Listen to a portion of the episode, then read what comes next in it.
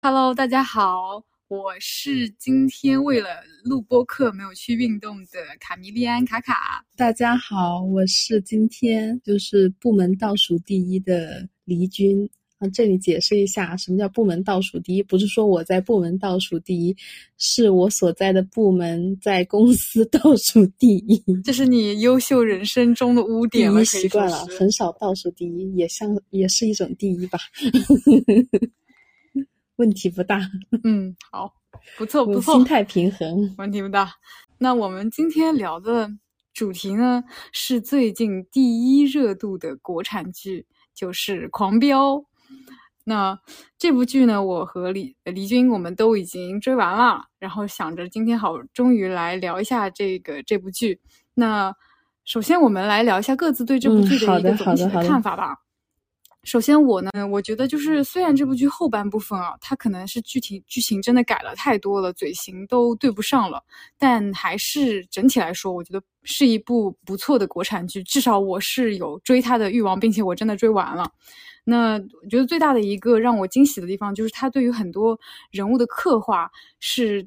脱离了一些脸谱化的描写的，就人他不是非黑即白的，比如说好人就一路好到底，那坏人就让人觉得恨得牙痒痒，比较立体。总之，我是觉得这是一部非常值得一追的好剧。那我们我先表明一下我一个喜爱的这个立场啊，避免被喷，毕竟他的人气这么高，对吧？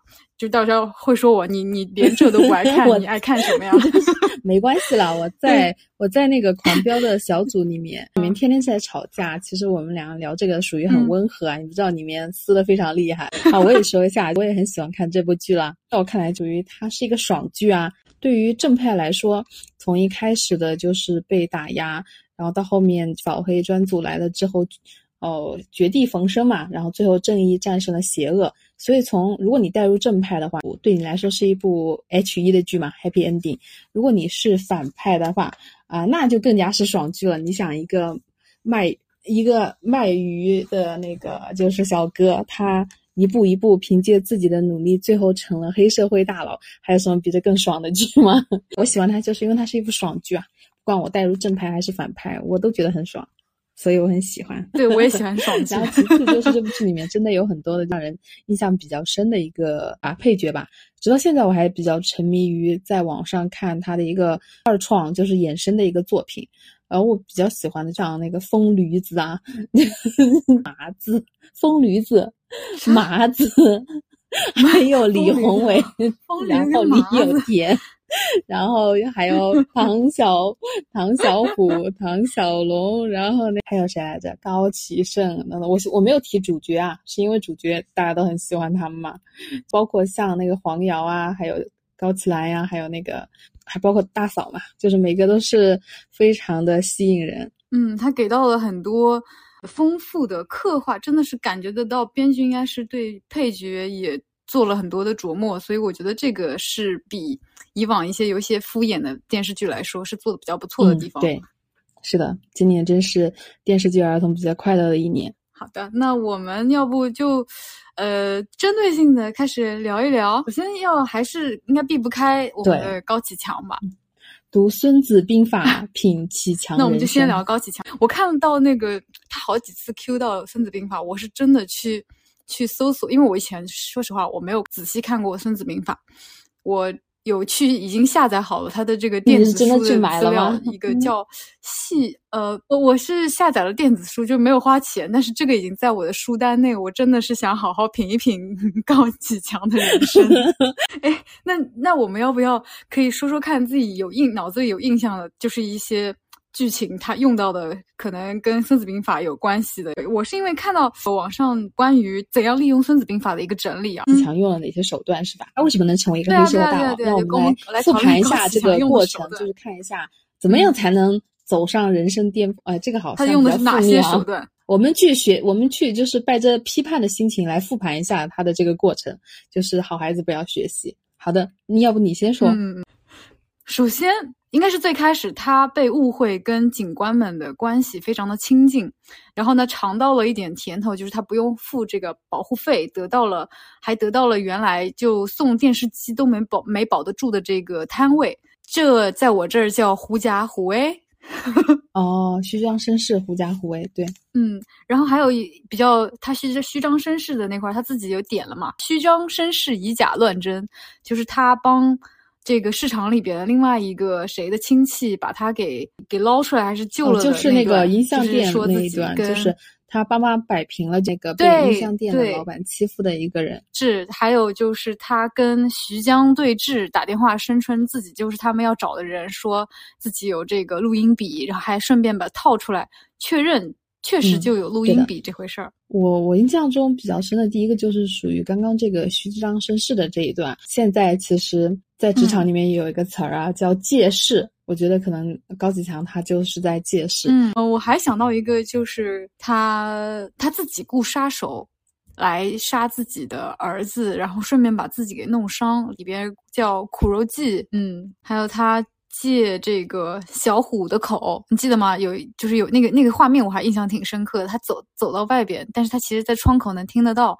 就是他一开始是跟他跟那个老莫说不能告诉他，然后但是他自己走到外面是借着小虎的口说是徐江干的，他去，所以他就借着徐嗯老莫的手把徐江给干了。他又借小虎的口来说这话，他又借老莫的手来杀这个人。这个就是非常经典的借刀杀人了。嗯嗯，然后他还在这个，就是像老莫出狱的这块儿，是时候去笼络的。对，就是就比如他在老老莫他遇到最糟糕，他他当时刚从监狱里出来的时候，整个人是应该是受到社会的冷落的，给他雪中送炭，对他极致的温暖。这里面就属于给他开挂嘛。嗯，你想是他原先好像是故意伤害罪进去了六七年，然后他出来以后。哦，他原先是属于很暴躁的，结果安心告诉了他有一个女儿，重新的唤起了他生活的一个希望嘛。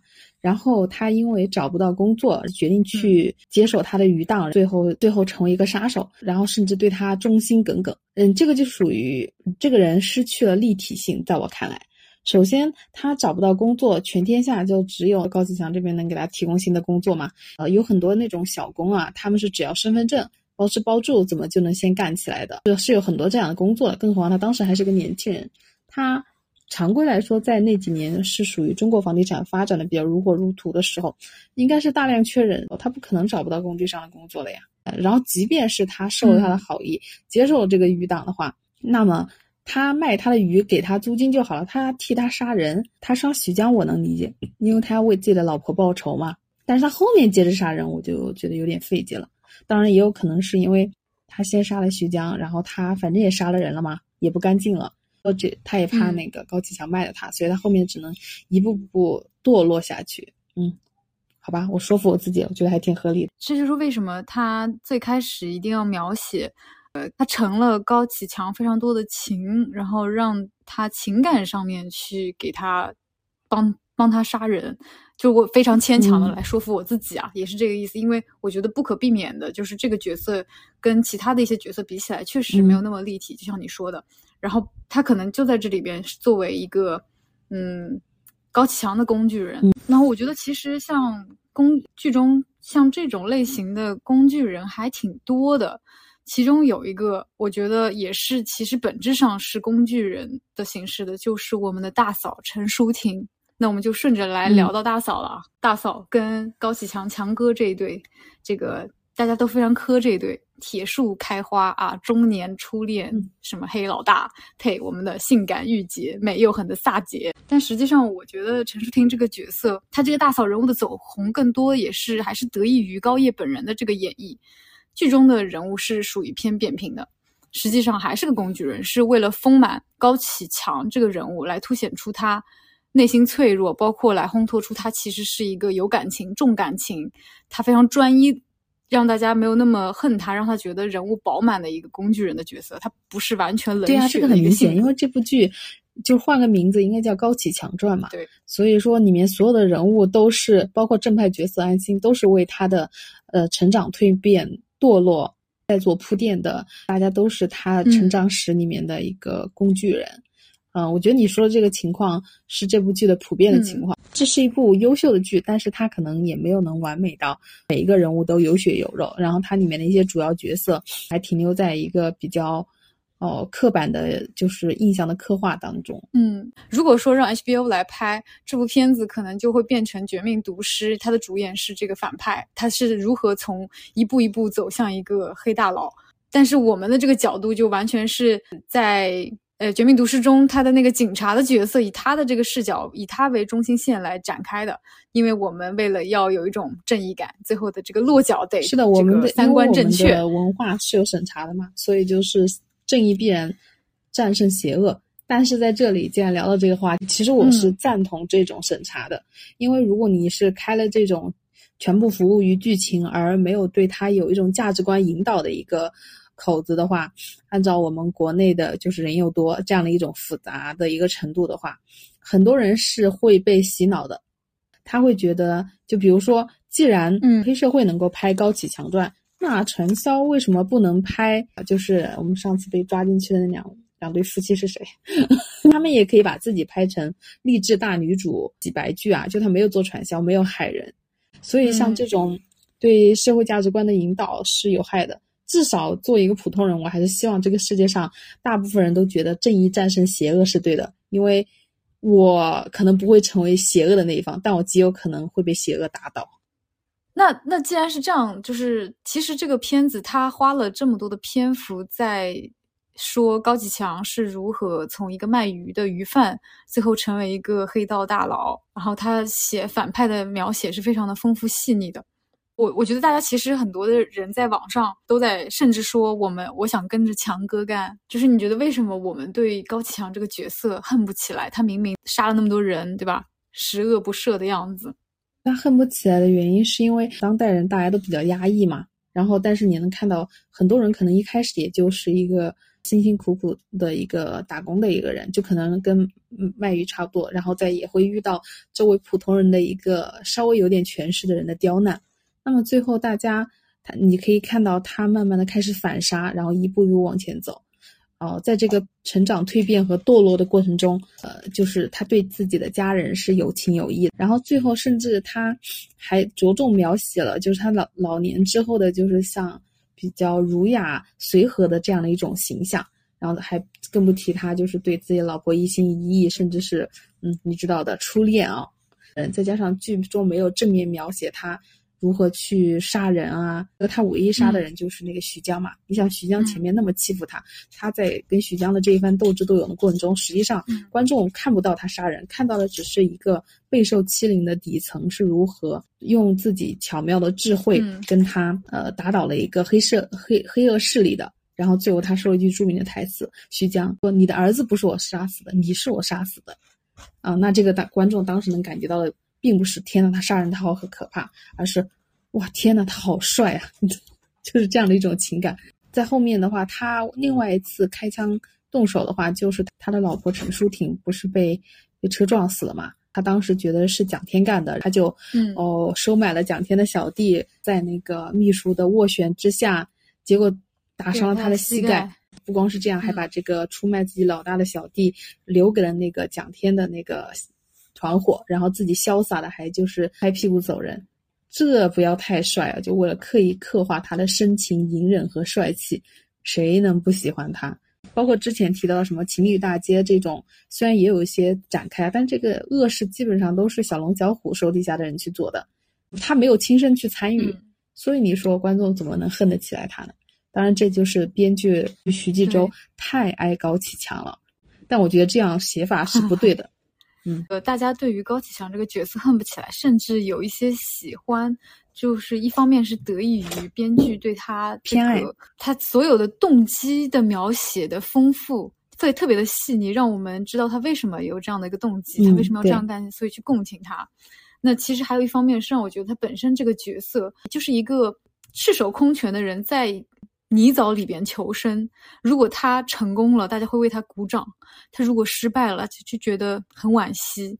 如果他做了一点点好事，就觉得他你这人真不错，内心还是善良的。他他不是本质上是个坏的人，但是如果他做了坏事，那就是，嗯，他也没有被世界温柔的对待过，会这样子去给他所有的行为和感情找补，所以他成为了一个这样就是观众恨不起来的角色，衣锦还乡，年老惜贫的。你还记得刻画了一下，就是他回到那个原先的鱼档，那个鱼档里面有一个那个老伯伯在那里面一边看视频在卖菜嘛。他听说这个老伯伯的孩子是是过什么日重要的日子来着，然后他还给人家送了红包，摆明就是已经是一个德高望重的老人了。嗯，徐纪周，你不要太爱高启强了。那就接着我看看挑谁啊？那就先那就回到安心吧。因为主角还是安心嘛，那我们来说说安心这个人吧。其实我觉得安心他作为一个正面的象征，他跟高启强大家对他的这种喜爱，觉得他是处于一个赤手空拳的求生状态的人不一样，他是一个原本可以尊贵的享受神仙生活的一个一个角色，类似太子爷。他但是他非要去追求真理，有种下凡渡劫的这种放着好日子不过的这种设定。所以他的这种设定会非常的带有神性，就感觉跟我们现实生活的中的人性是非常不贴合的。所以我其实理解这种角色也挺难演的，非常容易招人烦。因为我就有朋友跟我说，安心这个角色怎么那么烦啊，一天到晚好像找事情。那我跟他说，他拿的是大女主大女主的剧本儿，他后来突然觉得好像可以理解一点了，因为我觉得幸好。因为大家其实对于张译本人的这个角这个形象也有过吐槽嘛，觉得他不是一个长相特别出色的演员，他来演这么一个角色。但我觉得真的幸好他本人长得不算好看，不然这个人物就更加的虚，更加立不。我之前有听网上这么说，说为什么归案的反派最后都想要跟安心聊一聊。这就有种像在佛前倾诉自己的亏心事一样，的想得到心灵上的解脱，因为他这个人实在太神了，这么有生活的阅历，他这个呃，对我觉得他说的很好，所以我我就我就想跟大家分享一下，然后大概这是我对于安心这个人的理解，然后我觉得他跟他类似的一个人物就是徐忠，在我看来啊，就是徐忠，因为他也是这么一个嗯。神仙般的人。类似就是带病上阵，一定冲在前线。然后我手上拿着瓶酒，被人危险的直接一枪打掉了，我都不觉得害怕。我甚至告诉你们别动，因为我要跟他们去谈话。我得了这个冠心病，第一是这个跟大家说的最最说，哎，工作第一，工作第一。然后我我当时看到这个，我鸡皮疙瘩都起来了。我说这人怎么那么讨厌啊？啊！所以我觉得其实，嗯，跟安心比起来，徐忠徐忠这个。他的这种形象其实更加立不住。对我想就是稍微帮安心这个角色说两句话。我对安心这个角色，他属于不被编剧喜欢的角色。你想正派人物那么多，像一开就是每一个人都是你能从嗯生活中多少能找到一些样板的人，对吧？比如说像那个你刚刚提到的徐忠，即便他身上，即便他的整体形象是比较刻板，但是这种人就是因为我们经常会看到很多的宣传嘛。虽然他离我们很远，但是我相信他是存在的，就他还是有一点那个叫什么存在的一个生活基础啊。那么像那个再提到其他正派人设，比如说理想啊，我们可以放到后面细聊，他就更加的立体了。他有普通人的一个挣扎，也有普通人的一个隐忍，然后最后他啊选择超越只有自我，成为一个殉道者，这点让人非常感动。他是一个非常立体的正派，像张彪。他也很，他他一开始也是正派的，但是后面他嗯，因为一些贪欲和威胁嘛，黑社会的威胁，所以他选择了堕落。然后包括像他们的师傅曹爽，曹闯，你看到原先他是非常正派的一个老警察，然后他为了前程还是选择做了那个就是叛徒。这些人他都是有生存根基的，你是能从生活中看到听到的，但是只有安心，你在生活中，我觉得普通的生活中是绝对找不到这样的一个人的。你看看，首先他开局父母双亡，我我看我看了很多幕后的一个解析啊，说他的父母是当卧底的时候被出卖，然后就死掉了，所以他这就是为什么他有坚持这个正义的初衷。但是因为这个剧里面没有放出来，然后他在职场里面，而且是市局，不是那个区局啊，他在市局，这个市局的一把手和二把手都是他父母的好战友，然后一个是他的干爹领养了他，另外一个。呃，就是没有领养成，但是也一直在关心他，还自他还跟他的女儿，就是未来可能成为他的一个女婿。就在这样一个天选打工环境之下，他选择的走一条艰苦卓绝的路。一开始他还是正常的，就是我不想让别人觉得我是特殊的，啊，所以他遇到事情也不敢去争抢嘛，也不敢去表现，怕总觉得怕同事们误会。但是到后面的时候，他就有点奇怪了，选择莫名其妙，包括怼自己的怼理想，嗯，然后包括跟那个孟玉分手，包括到后面去宣传科去摆烂，嗯，就是然后后面还是毅然决然加入那个指导组。我好像就没摸清楚他的一个心理变化是怎么样的，就我知道这个人是带着神性的正义，但是他就让我看不到作为一个普通人他为什么要这么做。理论上来讲，在那种天选环境之下，他老老实实去做自己的该做的正义的事情，然后一步步往上走。就比如他一步走到司法的一个高层，嗯，他在这种情况下能够挽救的人，不比他当一个交警或者是宣传科的人来的作用大吗？我就是也很难理解，尤其他跟那个沐浴分手那段，因为我以为他跟沐浴分手是因为他想要把自己的全身投入到拼命查这个案子，他想要去用力的查，他觉得自己危险，不能跟沐浴在一块儿，为了保护人家，所以要跟人家分手。结果他回头转去宣 传科了，我好难理解他他怎么会这么他的脑洞，我那一刻我就没理解过。我觉得首先按照他的一个背景，根本就不敢有人动他。对吧？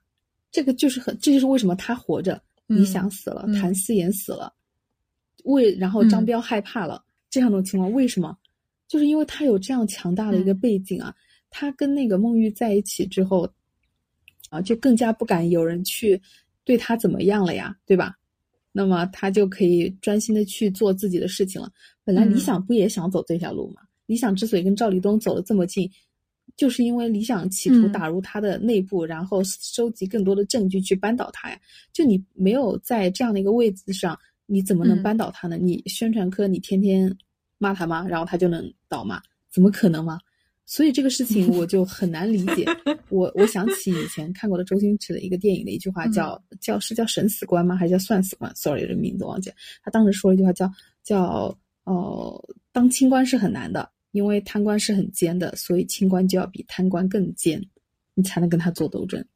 这里的奸当然聪明的意思啊，所以他这个脑洞 我难以理解。他后面，嗯，二十年之后，他一头白发，呃，然后在宣传科开始研究养老政策。这不就是我本人吗？注意，应该是年纪轻轻开始研究养老，但是他他不应该是我这个状态啊。对呀，哦对，安心还有一个很不合理的地方，就是没有冒犯粉丝的意思，就是属于安心这个人物啊，他太受欢迎了，就是有三个女生喜欢他，这个概率很低啊。就他这个长，对不起，他这个长相，因为不是我的菜啊，所以我很难理解他到后面的时候那个妆。哎，你有没有注意到他们的化妆？在零六年的时候，安心她还是属于比较年轻的一个装扮，穿着卫衣啊，外加外面一个皮衣，看起来比较青春活泼。那个时候，你说梦雨喜欢她有一些青梅竹马的成分，我是理解的。你说那个高启兰对她一见钟情，我也能理解嘛。但是等到二零二一年的时候，安心你可以看到很明显把她画的很老了，她的眼睛是。有浓浓的黑眼圈的，眼皮是耷拉的，然后背也没有那么直了，然后那个头发就是花白的，然后在这种情况下，就是黑道的大小姐对他苦练他二十多年，呃，孟玉也苦练他，即便他已经结婚了，但是我们也知道他爱他。然后包括他们那个宣传科里面，就之前也是刑警支队的那个小五也苦练。对小五小五小五，你要说他长得再帅一点，我能理解，但是对不没有冒犯张译粉丝的意思。编剧对于这几个一一方面，对于几个女性角色的刻画真的有点敷衍了，尤其这个高启兰，就是纯纯一个工具人，然后只是为了后期给安心和高启强之间一些微妙的关系添一点柴火。他整个的里边的，反正女性角色的刻画。都是非常的，就是一笔带过。有还包括，其实像那个黄瑶，我觉得黄瑶这个角色，她完全可以，因为她其实后面属于一个非常大的反转嘛，像是呃，一个小小的对对，因为他是一个小小的角色，他前期出现很多次，他可能在前期每次出现都不会抓住你的眼睛，但是在最后一来的那一下，一定是让你觉得当头一棒。我觉得那样子会有一个更加，我懂你的点，可能是美剧看多了，就是属于那一刻应该更加震撼对，但是他没有，但太软绵绵对他像是，但是他现在给的你的感觉就是。软绵绵的抓了你一下，你又觉得哎呦缺点意思的那个意思，就是感觉差口气。所以他其实是这几个人物，对他的这些节奏不好的一个很大的体现，就是他没有对这一些角色做更多笔墨的一些刻画。他就可能不知道是为了草草想要收尾，还是怎么样，就是舍不得给这几个人物再铺垫一个小小的细节，或者是稍微给我一点点。这种再来一点点心理的预设吧，嗯，对。既然已经聊完了安心，那我们再聊另外一个人物，人气特别高的，那就是李想这个角色，包括李想这个角色的演员李健老师，对吧？现在也是属于人气特别高。我觉我特别想聊一下李想这个人啊，就是我觉得他真的非常贴近我们现实的生活。你想，他养村出来的一个农村孩子，然后他后面成了一个警察。他一开始出现的时候，哦，呃，比如说张彪就会嘲讽他跟那个安心走得太近了，说他是陪太子读书。但是当时他就让我很感动的，就是他就说，嗯，这个不是太子，这个是战友。啊，然后到后面的时候，那个师傅不是死了嘛？然后当时他就在挣扎，就是要不要把这个真相给讲出去嘛？因为他要为师傅最后留一个颜面。即便师傅说你拿我去换前程吧，他也当时也是犹豫的，就是他不想拿师傅去换前程。师傅的名声对他很重要，而且师傅还有遗遗孀嘛，就是孤儿寡母也要生活。就这个人在我看来是很有温度的。他选择保留他当时的那个秘密，这也是为什么后面安心跟他经常吵架的一个原因。这里就是让我觉得为什么安心不真实，因为李想当时肯定就想到了两点，第一个就就想到了三点，第一个就是这个没什么用，你说出来，对吧？你又扳不倒他。第二点就是，呃，师傅的名声，他苦了大半辈子，也奋斗了大半辈子。如果因为这个事情就一败涂地的话，在他看来他是不忍心的，因为他很爱他的师傅。然后第三，师傅的遗孀也要生活嘛。然后我估计他如果是烈士的话，他的抚恤金肯定是不少的。但如果他是叛徒的话，可能就不一定了。所以你可以看到，他是一个非常有温度的人。嗯，但是安心，他好像从来就没为钱发愁过，你发现没有？对。诶，他你这么说起来，我觉得他像是一个真空的人，他的世界里边只有那个完完全全的那个白才是他要的东西，这才是他要的正义。稍微有一道黑，就是黑，是的，是的，就会有这样的一种感觉，对吧？所以这就是为什么我觉得这个编剧真的是啊，对安心他太爱高启强，他太爱高启强，他甚至爱理想胜过 爱安心呢。就是他甚至会刻画理想的家长什么样，但是他从来没有给过安心的家。你说这是不是很离谱了？就怎么来说，他对安心的感情是很复杂的。他知道安心是正义，就是他肯定是正义的，他可以相信他的。但是他只相信他是正义的这一方，他没有把安心当过战友。在后面，我是说师傅死了以后。他把谁当做战友呢？他是把谭嗣言当过战，嗯，当做战友的。谭嗣言跟他一样，都是这个普通人，但是谭嗣言毅然决然要去冒着生命危险去实名检举赵立东，所以他在试探之后就跟谭嗣言火速的敞开心扉，两个人决定一起去扳倒赵立东。然后最后的结局我们也就知道了，就是谭嗣言死了，然后李想也死了，啊，为了坚持正义。最后，就是这条孤单的路啊，就是这条路再孤单，他也一个人坚持走完了。理想他就是想，最后他是选择用自己，真的是微不足道的力量为正义献身，而且比起安心原本就拥有的那些资本，就是我们知道的安心的拥有的那些资本，就他更能体现出一个小人物的真实跟悲壮感。现在想想。觉得好伤心哦，因为其实我们在生活中也就是这样的小人物。如果是我们的话，可能最后的结局也就是死。我们在剧里面应该是鹿晗，我们都到不了理想这个阶层。嗯，对他的那个死，就连一个交代都没有。他真的甚至比理想更加的，他就真的他最后的结局是没有任何的画面。是，这可能是更贴近普通人的，毕竟没有多少人能做到刑侦队长。哇天呐，想起这个就更难过了。那我们就更难想象一个 天生优越的太子他是怎么去坚持正义的。那理想聊完了之后呢，我现在还想聊聊另外一个稍微 着笔还算比较多，而且它是一个跟理想理想嗯反的一个方向。他是从一个正义的角色，但他堕落，那就是杨戬。李军，你是怎么看待杨戬？杨戬这个角色其实也很也很现实。你想，他原先是一个普通的交警，他也是一个普通人，然后后来莫名莫他就跟那个当地政治生态圈的一个。高层的女儿恋爱，那么对他来说，这个事情应该是比较诚惶诚恐，而且压力也很大。就是他要证明自己能够给他配得上做孟家的女婿，然后能给孟玉好的生活。但是我们综合后面的剧情就知道，就是其实孟玉没有用过他的钱，他不知道他贪了这么多钱，所以他他是有了这个念头和压力之后。哦，本身可能是自己也不是很能守住底线的人，所以在权力和诱这种诱惑之下，他就逐渐开始腐化了。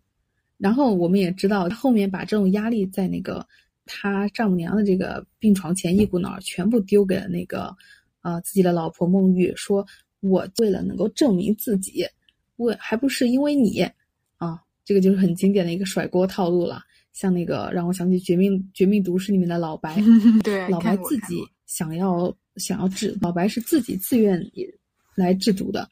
然后他其实在这个制毒的过程中，他逐渐开始享受自己掌控别人生命的一个快感，因为他开但这种快感就是是通过违法违法犯罪过来的，所以他要给自己增加一个让自己的心灵得到安得到安宁的一个就是理由，就是我是为了这个家。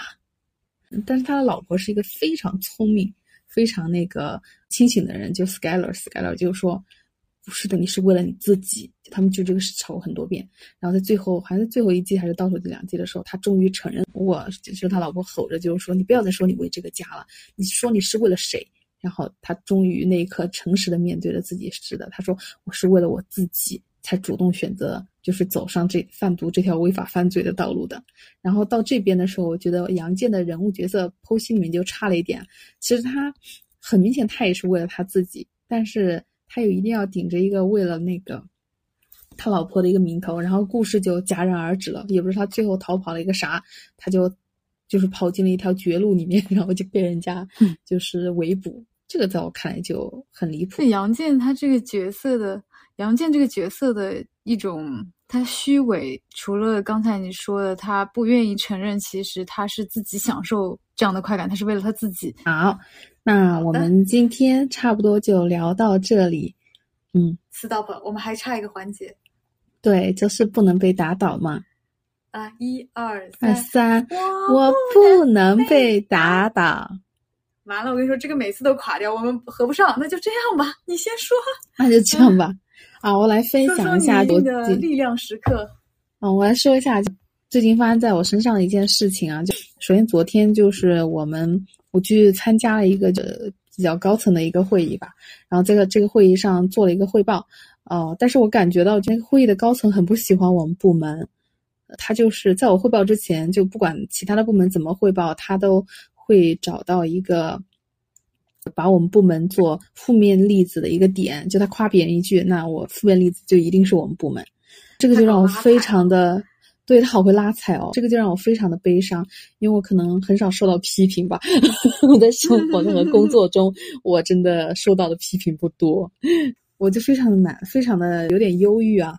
虽然这个事情跟我没跟我个人没啥关系，但是因为集体荣誉嘛，所以到昨天晚上的时候，我就去看了一下。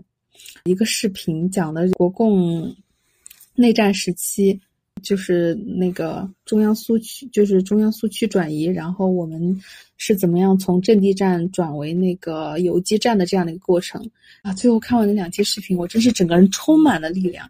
我觉得，就是他们在这种情况下都能坚持下来，我还有什么做不成的呢？白天这种批评都是小事，更何况还不是针对我个人的。好。好好，嗯，那我最近觉得自己特别充满力量的时刻，是因为 我真的有力量。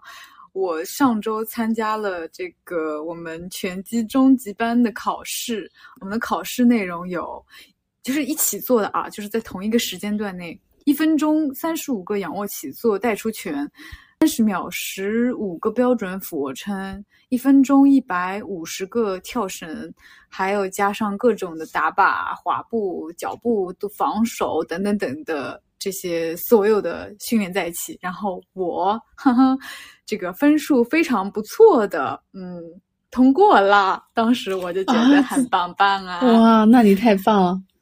那你一拳一个赵立东啊！现在，哼 哼，左手赵立东，右手王秘书，纯爱战士二字吗？王秘书没有名字吧？他可以哦，他有名字，他有名字。赵立东的爱人算吗？好的，好的呢。那我们这期节目就到这里结束了。那祝大家给大家送一句祝福吧，毕竟上班已经上了一个月了。祝大家活下去。好的，到你了。好的，嗯，祝大家活得好吧，好点活着。好的，好啦，那就再见啦，拜拜，拜拜啦，拜拜。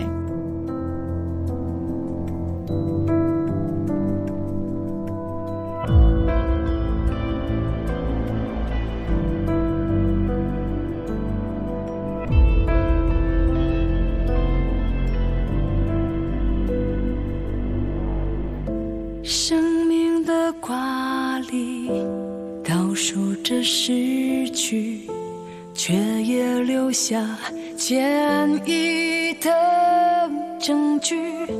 真相不言语，只是按下暂停，等待开启。人群中，握紧拳，一介傲扬。装，逆着风击碎了不公的高墙，遍体鳞伤，换一次希望，让罪恶的光藏无可藏，谁能知？凭什么退让？